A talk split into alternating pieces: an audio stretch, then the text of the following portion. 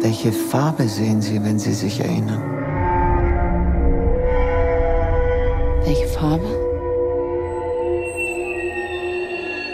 Schwarz.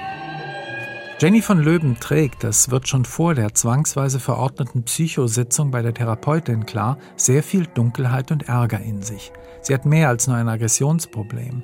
Sie leidet vor allem unter dem Gewicht ihrer eigenen Vergangenheit.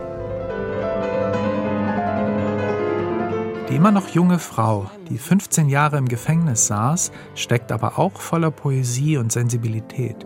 Sie ist eine hochbegabte, ausdrucksstarke Pianistin. Ihre Vergangenheit, Jenny, ich weiß nicht.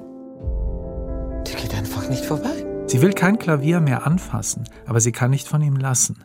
Mal wieder sind es das Klavier und die Kunst, die auch diesen Film vorantreiben.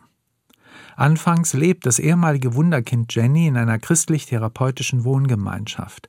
Chris Kraus hat ein Ensemble aus wunderbar kaputten Figuren zusammengestellt. Jenny will dieser Welt entkommen. Hau alles raus in den paar Sekunden, in denen du hier bist.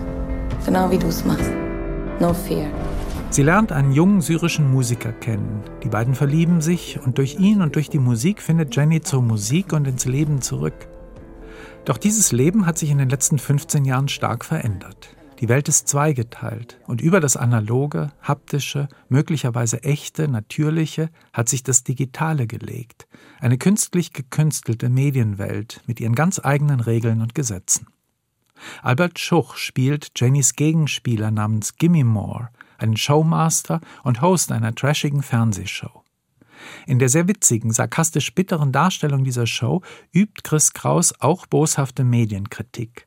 Das ist zwar wenig neu und die Wirklichkeit ist so absurd, dass man sie kaum mit Kritik überbieten kann. Trotzdem ist diese Kritik so notwendig wie überzeugend.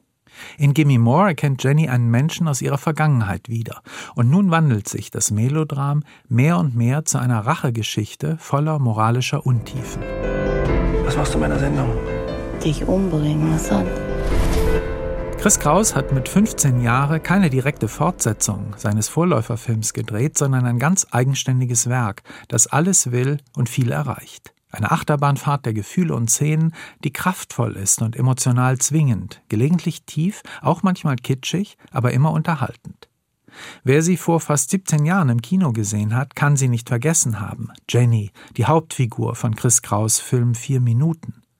Aber auch Hannah Herzsprung, die Hauptdarstellerin, die nun als eben diese Jenny auf die Kinoleinwand zurückkehrt. Noch mehr als der Vorgänger ist 15 Jahre Hannah Herzsprungs Film. Sie hält diesen Film zusammen. Sie verknüpft, sicherlich auch, weil sie einen bipolaren, zwischen Manie und Depression schwankenden Charakter spielt, durch ihre Energie, ihre Ausstrahlung, ihr Können, die vielen Pole und losen Enden dieses Films. Es ist unfassbar, dass diese tolle Schauspielerin nicht zu den bekanntesten, meistbeschäftigten unserer Filmszene gehört. Es ist auch schwer zu verstehen, warum sie in den meisten ihrer anderen Filme dieses große Können nicht ähnlich überwältigend auf die Leinwand bringen konnte. Allein schon wegen Hannah Herzsprung, aber auch um ihrer Mitspieler wie um der sehr besonderen Filmmusik willen, sollte man 15 Jahre nicht versäumen.